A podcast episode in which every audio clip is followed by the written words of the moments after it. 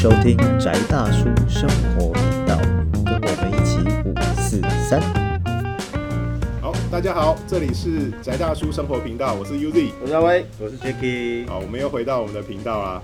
啊，最近疫情减减缓很多了，大家应该都往外跑了哈，疫苗都应该打了哈，然后都往外跑还，不够老，还不够老哦，还没轮到，自以为还不自以为 有啦，我打第一季了，啊，看看再轮第二季，好命人，我不能打，没关系啊，这就小心一点，对啊呃，，靠咒术维持生命。防护罩。下结界。然后呃，我们今天要来讲一个比较有趣的题目哦。哎，其实每一次题目都还蛮有趣的，这是一个很糟糕的开头。然后这次的题，这个可能会做个几集啊。我们之前有讲过那个佛陀，对不对？我们即将从佛教频道转型，又转型成道教频道。而且我们会转型到那个那个更接近真实的道教。对不去跟第四台后面那九十几、一百的抢 抢观众。我会等到半夜再看那几台，然后就是因为主要原因是这样啊，就是因为我我的老师对我的素素老师风水择日老师，他即将想要退休了，所以他可能要找交棒找新的讲师，所以说我可能被当作是候选人之一，然后他就叫我说上去随便你要讲什么题目都可以，讲两个小时，那我只好就是给自己挖个坑。对，所以因为我也不能讲过他讲的东西啊，然后师兄讲过的我也不好意思再讲，你要比个想法，对啊，就只好再往前挖了。对，我们要寻找意义，对不对？我们走，对对，虽然是我不是道教徒，但是我在学习道教的学问，对，所以我们就往前挖一点东西，就挖到呃，我就上去讲了两个小时的道教源流考，对不对？然后这是所以呃，因为题功课都做了，对，不拿来跟大家分享一下，有点那个浪费这样子，对啊。对，所以我觉得说，就我们这几集，可能就这今天会录到肚子饿啦，可能是集，然后会讲一下这个相关的题目，那可能会跟大家认知的不太一样，那这就是一些我自己的个人的看法，因为其实对，反正 UZ 就是嗯，一贯的除魅路线。除妹妹妹给他除起来，对对对对，准备数起来，对，然后主要的状况是这样啊，因为我本身也不是走呃宗教的学术的路线，我本科是化学工程师，对。那虽然说以前是炼金术士啊，对，现在也没有在炼金了，对，这个时代，那呃，我们就换个角度来看看我们一直觉得的道教，那它到底是一个什么样的东西？就是你看台湾就是三步一坛，对，五五步一庙宫，对不对？对啊，这可能你家楼下就有土地公，然后嗯。往前走就有那个，嗯。就是不晓得什么师傅自己弄的，嗯。然后晚上走在然后路上其实家里其实楼下二楼就是 就是什么坛呢。哎、我们后面可能也要讨论一下民间信仰跟道教正统道教的相关的问题。你光是讲这就把就就讲完自己。啊，啊原来这样，分哦？对。我对，所以我我们可能 对，这其实你如果说真的想要对道教信仰的话，你要先搞清楚你到底要学道还是要学巫这件事，对，这也是一个非常有趣的议题，对。那我们放在后面讲好了，我们先来了解什么叫道，然后我们再哎对看看巫是什么，先了解巫啦，对啊，应该是这样讲。嗯对啊，我家楼下那个 T 档的到底是道教嘛？他都说他是道教啊。对不对？那嗯那那个是你今天要讲的道教吗？呃，可能也不完全是，因为其实我们也知道说，在台湾民间信仰也算蛮兴盛的。那我们也知道说，其实哎，对我老师也是常常在讲啊，就是说我们也知道可能说道教，对不对？呃，法教、神教，还有释教，或是所谓的斋教之类的，到底有什么不一样？嗯对啊，那其实道教就是我们后面要讨论的所谓他走正统的道教。嗯，那我可以先问一下嘛？其实斋教是台湾最大宗，其实算啦，对，因为以近代台湾中药史来讲的话嗯，就是嗯在日本人唯一没有把那个台湾的宗教砍断的最大原因，是因为台湾的斋堂太多。对啊，因为其实我先给这四个下一个比较简单的定义好了，不然的话我们就是看就是大家后面再讨论。嗯呃，道教就是我刚刚讲的，就是我们所谓正统的道教。法教它比较像是呃我们会呃以道教为基础的民间巫术。那神教可能我们指的是儒宗神教，也是比较偏向民间信仰化的儒教。那所以头前面三个就是道教，这个是我们今天等一下压轴的对东对对对西。然然后后最后还有一个法教就是魔法教，他其实是巫师，他其实是巫师，他不是为了做法教。对，他是巫师，但是他是以呃我们道教的元素来作为呃他的巫术的风格代表的巫师，然后对，所以是是算道教的实用版本嘛，就是生算是活版本。对，算是生活然。后神教是是是什么？敬天法主教。呃，对，它有这个元素。我们后面会讨论到儒教，嗯对对对。那最后还有一个所谓释教或者是斋教，对，它有几个名称啊。它比较像是呃混混合，对，也不是讲，因为后来有三教合一嘛，对 OK，不对 OK 它是混合了儒教跟道教元素的佛教新兴宗教，所以就是就是嗯，斋教这个东西，如果一个撒尿牛王，因为它是从罗教开始，对啊，对可以可以这样，其实前面还也还有对，啦，就是对食菜是母嘛。嗯嗯嗯。斋教的原则是食菜是母嗯嗯嗯，就是我们用比较古典一点的。但是我们其实也可以这样讲啊，因为佛教跟道教一直在互相影响，嗯他们从那个魏晋南北朝之后一直在互相，你学我，我抄你，对不对？大家都跑步有用，也不是啦，就有风格不一样，但是我们互相在用对方的元素了，所以会变成这样子。那这个我们后面可以来认真讨论一下。那我们先讨论一下什么叫做道教。哎，我们就 wiki 上面有一段嘛，就是道教，哎，我我照念哦。道教是华夏的本土宗教，对，道教思想源自于黄帝，呃，黄黄帝学派的拖延假托。那道教体系创始人是五斗米教天师道的张道陵，崇拜道家老子为道主，最早可以上溯到原始社会时期的中国人祭天祭祖等祭拜活动，自呃，春秋战国时代吸收神仙方术产生了方仙道，后融合道家、阴阳家的五行、阴阳等思想，啊，形成黄帝学派。那在汉代中后期形成黄老道，自呃南北朝的宗教改革，逐渐形成现代道教。嗯，一堆关键字，对不对？底下一堆关键字。那我们到底要怎么去看这个呢？那其实啊，我是觉得啊，全世界所有的宗教信仰最早开始还是源自于原始的的巫习信仰。对，巫是男男巫是女巫啊，习是男巫啊，所以我们这个说文解字一下。那我们讲到原始宗教，其实我们其实很多，我们现在还在搞萨满嘛，对对，也算是原始宗教的新兴化。对对，这是我我们们复复兴了复兴一下，对对对。但虽然说它已经混了很多牛爱基元素，对对但是我们偶尔还是会尽量希望它复古一点，对，像这样的风格。对啊没有啊，我嗯我其实觉得现在萨满就是嗯满足一些那个嗯喜欢皮皮挂挂的那个师姐们的 心理因素不啊。灵不灵也。对对对，就是还是走印第安风。对，就是最早我我小时候，那时候叫波西米亚，哦，就是三毛小姐搞起来的这个师姐哦嗯，女生就开始喜欢穿那种，到底是不是那个披中式披肩啊中式？不要这么样，我也有披肩，，我也有哎、其实我也有，我那个 我还是什么什么安第斯，对我也是，我也是下次我们走对秀那个等到等到有冷一点，冷一点，有有视觉版的时候对，我们录视频的时候，对对对对啊，就嗯就是，但是除了这个以外，其实我觉得就是，嗯，就是他们就就就是我觉得现代人就是有一种崇拜这种巫术的，就是嗯这到底是巫术复兴，还是只是人单纯想要让自己看起来比较特别？我觉得都有哎、嗯都有啦。对对啊，我们之前讲威卡的时候也会提到，不过现在威威卡信徒太多，我们的要自我保护，对对对对没有，就是 而且很多朋友在被延，没有被延上念怀念，呃，我们已经很，其实我突然觉得好像没有人来演上我，因为我们 没没有人在孤。单的。我们讲那么多言上都没有人言上我们，有点难过。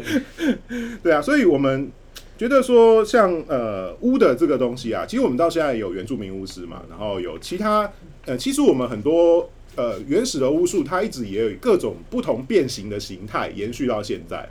其实也是我们很多人的算是想法里面的对三观里面的很主流的一个文化。那呃，其实从好中国对文化中国对这个不要延上对对文化中国不是对政治中国对，然后他一直在 五千年的那个那个哦那个哦五千对年对对对哎皇帝家子对，不是不是对面那个习呃习大大中国，好不好哎？对我们不是指那个政治实体的问题对，对。然后呃，他在商朝在周呃周朝之前，其实他也是处在一个狩猎部落社会，就是里面的所谓贵族，就是说那些贵族他们的主要的工作也是比较偏向祭师兼战士的。就如果你有看过阿波卡列陶那样，就是他们主要也负责祭祀，然后在呃呃需要呃就是狩猎采集半呃半农业生活。那需要祭祀的时候出去抓个人，对不对？所以他们也是分国人、鲛人、野人，对不对？什么化外之名就是什么，就是你可以把他抓来做动作的行类来摆，没有哎 这个要再往前一点讲，商朝，嗯，商朝是更接近这个情况。对啊，商便宜嘛，对，对啊，然后呃，但就是后来其实呃，周朝代了代取代商朝之后，它整个制度也是有一定，就是有相当大的改变啦。我们基本上可以把它当做是从一个呃狩猎，然后祭祀半呃半农业的社会，进入一个由呃殖民武装殖民者建立的诸侯国这样的是的社会。那它就是产生了一个很大的变化，就是周公也治理作乐，然后我们让整个呃呃华夏大地，对对，这样讲中性一点，对上面的文化产生了一个很大的变革，他就制定了呃更完整的宗法制度，对，还有一些政治制度。那我们主要的最大的变因应该是它垄断了祭祀跟战争权。要说对国之大事，为祀与戎，嗯，对，最重要的事情就是祭祀跟战争。那我们借由呃礼这个东西来规范了祭祀跟战争，就就产生了后面比较稍微呃有规范一点的文化，对啊，所以后来就制定了所谓的那个呃所谓中宫治理有六六个六个部分嘛，就天地春夏秋冬，那也是包含政府官制啊、民间民民政财政，然后教育、军事，然后一些工程，还有那个刑罚的部分，那这就变成一个基本的政府架构，跟我们嗯可以说是更接近到中古文明的一个呃系统架构，这就是它开头吧。那这个东西会产生什么？因为它就是从巫师统治，然后慢慢进入到贵族统治，后面后期到秦到秦之后变成是专业官僚统治。那这一部分其实是一个很大的转变，这样子，嗯。所以呃，我们早期我们认为就是说整个社会的形态就是差不多从这边开始，那呃就从原始的信仰慢慢进入到早期的所谓祭天祭祖这样子，因为祭祀权被垄断，那你就不能随便乱拜。对，以前的是我我这边想要拜什么图腾，或是我想要拜地方神明。你像我们以前不是看到像楚国他们也有那个屈原他写那个对《离骚九歌》里面，他们的主神叫东皇太一嘛，对对啊，这样的东西啊。那周朝他们的神就是周人的神，就是所谓的天。对，我们以一个位格化的神，然后再加上祖先崇拜，东皇太一要讲久一点，因对为嗯三生三世之后，东皇太一变红。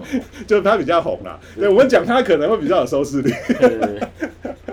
对 啊，那东皇太一它其实是一个太阳神信仰的转化，我们也可以这样去认为。那其实，但是呃，周人他所谓的天信仰，他比较有，我觉得他反而比较接近印度神话跟那个呃其他的就是那个跟呃雅利安系统神话，因为天其实它比较像是呃像那三柱神里面的，像另外像它有可能有天地，嗯然后就像宙斯，或是像雷神因陀罗，或者像呃，其实是雷神索尔，不是不是不是奥丁，嗯对，像这样的类似的东西存在。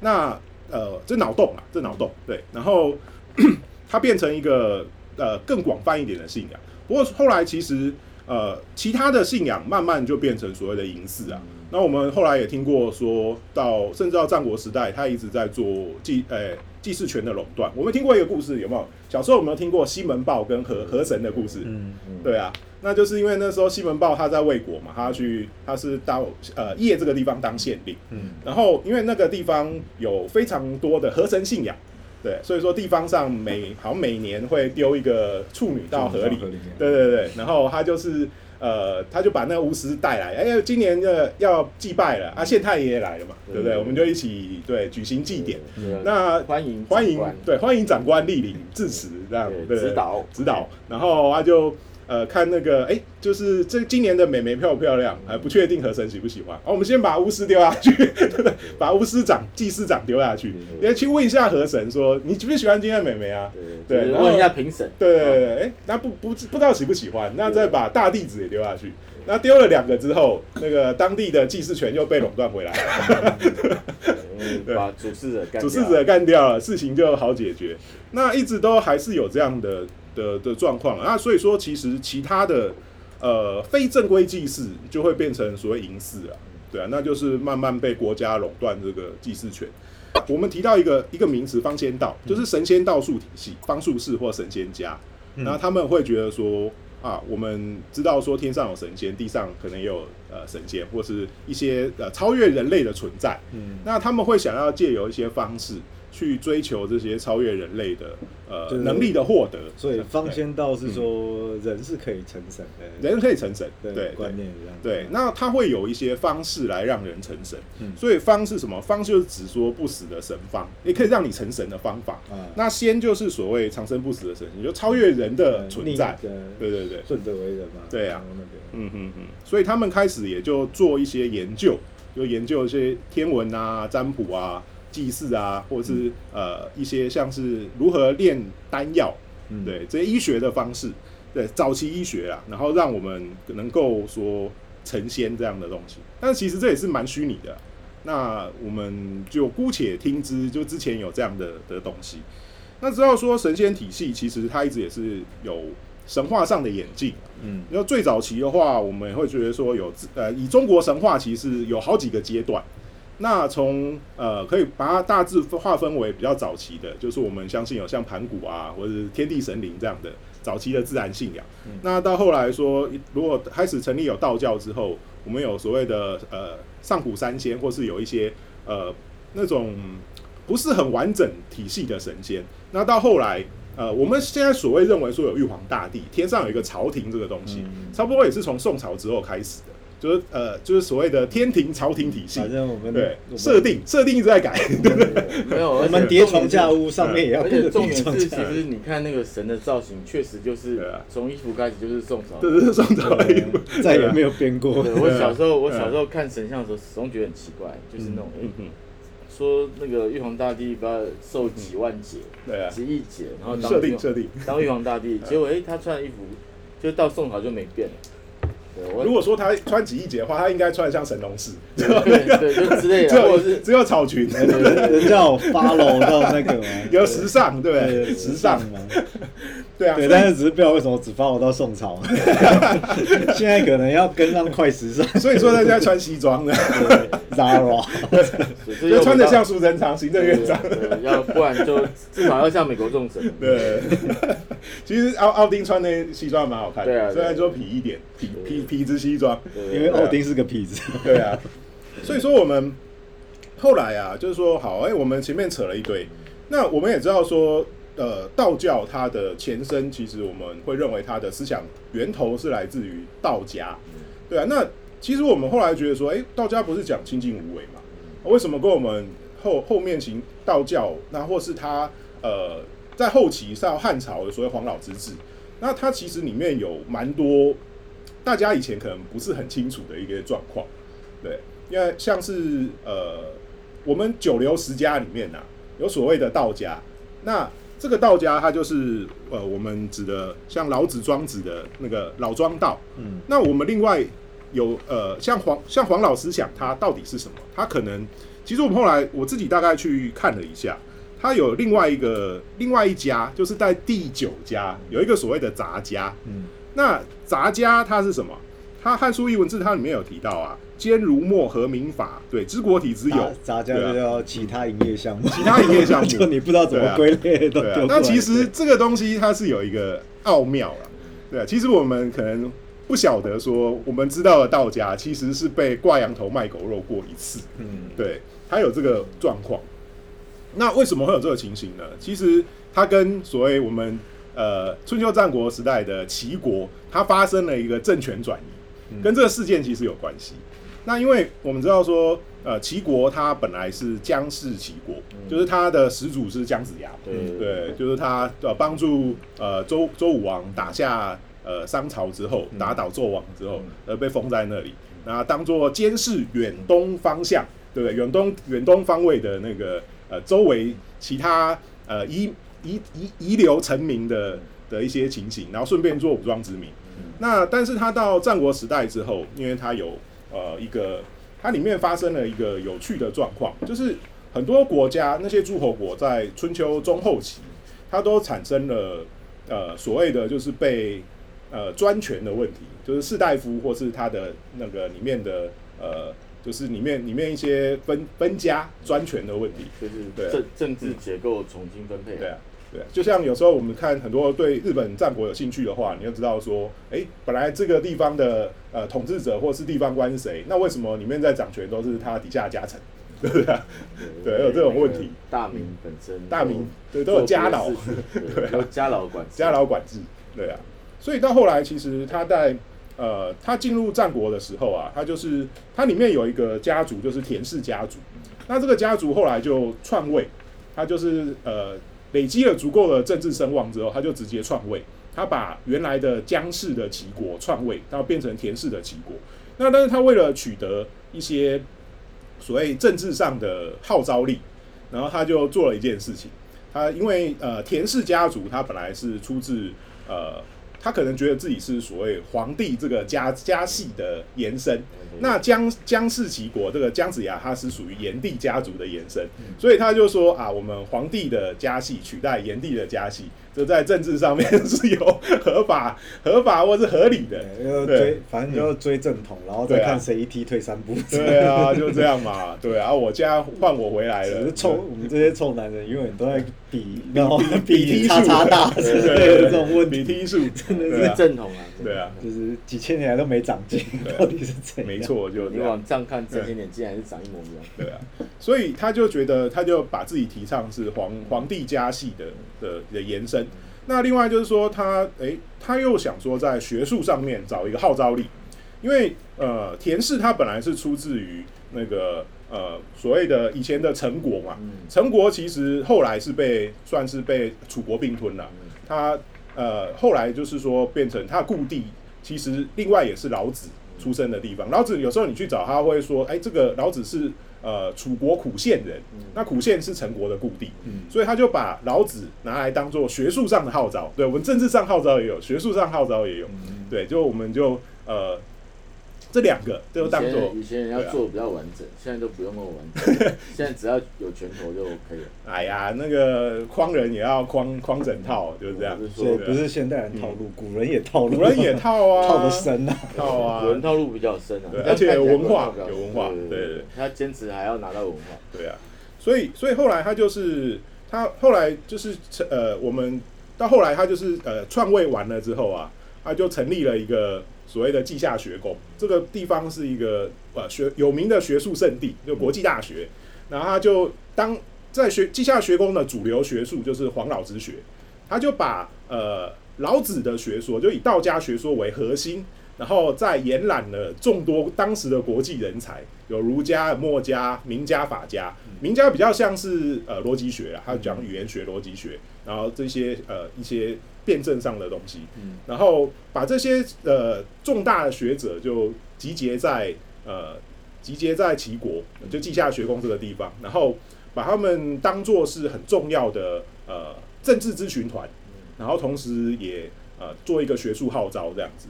那后来他的里面的学说就是在那时候逐渐融合，这是一个政战体系，对对对，算是算是。然后就变成那时候的呃，就整个融合就变成呃所谓的皇帝学派，就黄老之学，对，所以变成这样的一个体系。那呃，这个体系其实比较才是像我们知道的道家，对啊，所谓后来的道家。那我们原来知道那个老庄，呃，它其实也是还是存在啊，只是它本身并在政治上影响力并没有那么大。那顶多就是后来有出个杨朱啊，然后杨朱在魏国，对啊，对他也是算是齐国那时候的对头。因为那时候齐宣王威王的时候啊，齐威王他是孙膑的老板对啊，啊对面有庞涓，对，那时候有争霸的问题。那后来的宣王，那魏王跟宣王时代其实是呃稷下学宫最最兴盛的时候。那宣王他是钟无艳的老公，对，我们知道就也是蛮蛮后来也是混得不错，对啊。那那个时候渣渣男过得好的，这他也其实也不能说他渣，那是那时候皇上对不对？我有皇上王王大王大王的应该要有的风范，对不对？然后呃后来就是像这样的继续继续讲下去，就是呃我们后来知道的，这时候的黄我们就变成所谓的黄老道啊就是黄老之学是所谓黄老道，它其实就变成有点像北方道家，那南北对照起来，其实有蛮大的风格上的差异。那像南方道家，它其实相对来说，它就是比较呃向阴向柔，本来南中国跟北中国就有不太一样的风格。风格上就不一样嗯。南中国就比较复杂，你看嗯像楚辞，它就是相对复杂的，嗯嗯就是文字上来讲它比较华丽，然后它在神明上面的描述上面也比较丰富嘛。对。比较丰富。嗯嗯可是我是想说，会不会可能是，因为就像你讲那个时代的人，就连楚国的信仰都还是明明明就跟周不一样嘛。就是他因为北方已经呈现一个极极端中央集权，然后几乎政教要合一的状态，已经合一了。对嘛？那可能南边可能他还是认为，譬如说以信仰或者是或者是神灵部分是相对嗯放任，或者是民间活力是高的，所以他会不会可能就变成是一种萨满跟修身跟什么，就自然神灵崇拜加修身，然后又跟中央有一点，又跟统治权有一点连接，跟部族之类的，然后所以他还是处于那个嗯。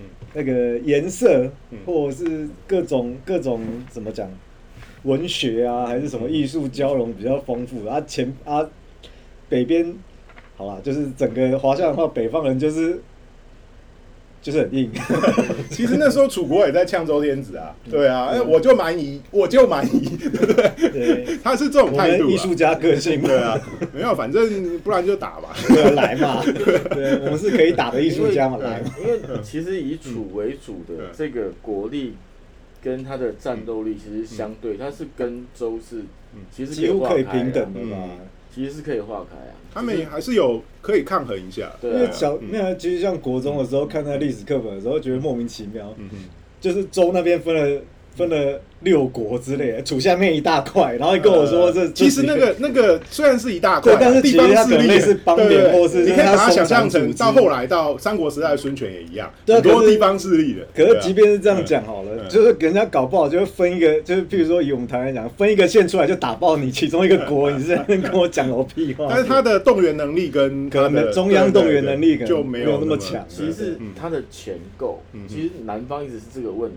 嗯南方跟北方最大的不过那时候的南方还没有开发完生存压力。它主要是就是你，但是你去征伐它，有时候也没有什可是我觉。得这应该是文献上的那个嗯叙述诶，反正不管哪个朝代，北方人每次到南方就被瘴气毒死。我问你们到底抵抗力是多弱？其实其实我现在活在南方，我都觉得很痛苦。好夏天好，对啊可是我们抵抗力强对吧 北方人真的不行啊，嗯北方人真的不行啊。就是以台湾以前来讲好了，嗯台湾以前一定要抽烟吃槟榔，为什么？就是瘴气的问题。除瘴啊，嗯嗯，哦，寄生虫。对啊，北方人到南方来没有办法适应两件事情，嗯。就是寄生虫嗯跟太热造成的胀气中暑。呃，热病热病，对对对嗯，哦，就跟那个哦，最近很流行那个哦，朝鲜战争，嗯对不对？哈，南方人对不对？你去朝鲜打，对不对？要命啦，就微冷微就微笑着，对不对？然后就让人家 让人家送回去了，嗯。好吧对不对？嗯。就是是真的，我觉得那个不同地域水土不服的问题嘛。嗯嗯嗯。所以，否则你看像那个南越，嗯嗯。对不对？嗯？大秦，嗯。哦，派赵佗去南越嗯。征服一下，对不对？嗯。哎，打赢了，打赢，哎，哎，哎，老大你过世了，哦，那那我就在这边当王啦，啊好对啊好，，我帮你把这里守好啊？然后就世代为王，对对对，就就，而且你后来挖出来他的墓里面的东西，就非常富有，嗯嗯嗯，对，那个他我爽爽的回去听你。的，对啊，我在这边对不对？嗯。当老板就好了，我我回去对不对？当小弟，对啊，也是啊。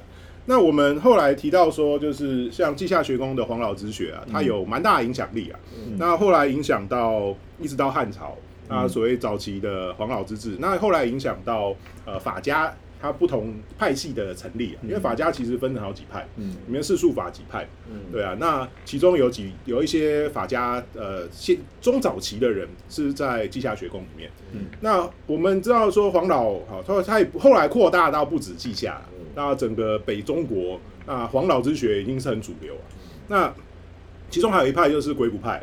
对，鬼谷子其实他是受到这个的影响。嗯那我们知道说前阵子对不对教师节刚过，我们一直觉得说孔子是至圣先师，那鬼谷子咧，对不对？那个孔子对？你还困在陈蔡之间，对，那我鬼谷子对不对？我们天下 对不对？七国相应，对？六国在我右手，对？一国秦国在我左手，对我一个人就玩玩就好了。对，就是随时师傅就自己下棋，对啊基基本上天下就是鬼谷子自己下棋对啊，，对，然后对不对？你你当了宰宰相，对不对？那你要用谁来管国家？哎，师兄弟，对不对对？后面几梯的学弟，哎，下哎毕业了，找工作，来来来，对不对？所以差不多那时候，对我们知道说，就还蛮蛮有搞头的。所以你知道你要加入孔门还是要加入鬼谷派，自己想清楚啊。不过后来没办法，因为孔门得势嘛，到后来汉朝之后。那当然，鬼谷派就慢慢对，我们就我觉得那跟鬼谷派风格有关系啊。我觉得鬼谷派是呃，起先先比较嗯。鲜明的出场，对啊，嗯。把自己的立场站好以后，呃，他后面就变成一种隐身，他都是躲在后面搞事情。也是啊嗯。那另外你还要顶得过一个兄师兄弟相干，对对对对对。哦我觉得我觉得师兄弟相干这件事情真的很麻烦不管哦。是武林门派或是那种学术门派都很麻烦，所以嗯，鬼谷也都这么屌，就是说是自己下棋，可我觉得他根本就是一个养蛊宗之类的，对啊，就自己养的人全部丢进去。反正师傅也不，看谁哎师傅就啊，我只负责教。对啊，你，们相处的相处是你们之间的问题，自己搞好哦。就师兄弟感情好，师傅就长寿啊，对对不对？然后就 对学生一干就想说，妈的，我有位置，我 我干师傅。反正你们打你们的。对对对，好了，那就就这样嘛。那后来就是呃，我们也知道说，其实呃，我们其实鬼谷子啊，虽然说他底下的学生那么多啊，有苏秦张仪是纵横家啦，被归类到纵横家。那孙膑庞涓算兵家兵家，那他自己本身是哪一家？他也是杂家。嗯，那呃，因为就是他在《四库全书》里面，鬼谷子虽然是托名写的啊、嗯那鬼谷子他的呃那一本《掰合册》，还有他的《本经义符七书》嗯那其实是归类在杂家部啊，子嗯呃子呃金池子集的子部杂家，对，所以后来也是这样子。那所以我们后来，可是为什么你会觉得说，哎、我们现在不是有个道家，有个杂家，那到底是怎么回事？其实那个跟后来到汉朝，就是那个呃汉武帝独尊儒术的时候啊，他们董仲舒叠了个跤之后对，，也也是有啦。但后来其实到汉《汉书艺文志》里面也有提到这些事情，就是主要是因为儒家掌权之后，他把呃本来比较占有率、学术占有率跟政治占有率比较大的黄老道、北方道家，他就把它换换到变成杂家。那把占有率比较低的南方道家，就是把它正又抬回到原来道家的位置。所以说，它就变成是北方道家跟南方道家，把大的往小的换，小的往大的换。嗯，对，这样子就当做是一种现在知道证明的重要。对证明重要，这很有用。所以打到后面你都不晓得都叫北方道道家就不知道哪一你都不晓得有北方道家。对啊，就是嗯。孔子讲的啊，必也正名乎？对啊，对，就是你掌握话语权，对，掌握搞权势权，商对商标是很重要。对。所以我们就知道说，原来的北方道家，其实北方道家，其实我们比较把它当做是一个以呃道对道的核心当做一个，然后融合其他的学术，那用来实用主义，它里面有很多有用的技术跟治理国家好方法，对啊，所以它是蛮有用的东西啊。那但是它后来就变成这这样了，对，就是太有用了，皇帝不想让你知道。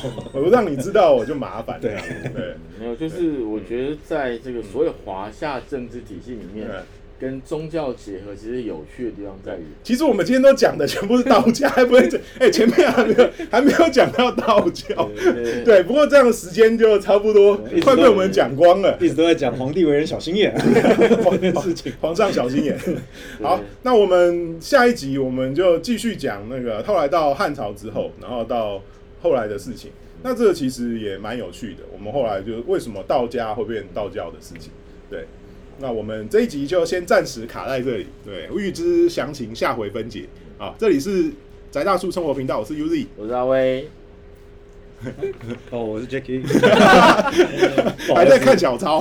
呃，小抄太丰富了，因为自己准备的小抄非常的资料量太。那我们就这一集就先停在这边，好，下期见，谢谢，拜拜。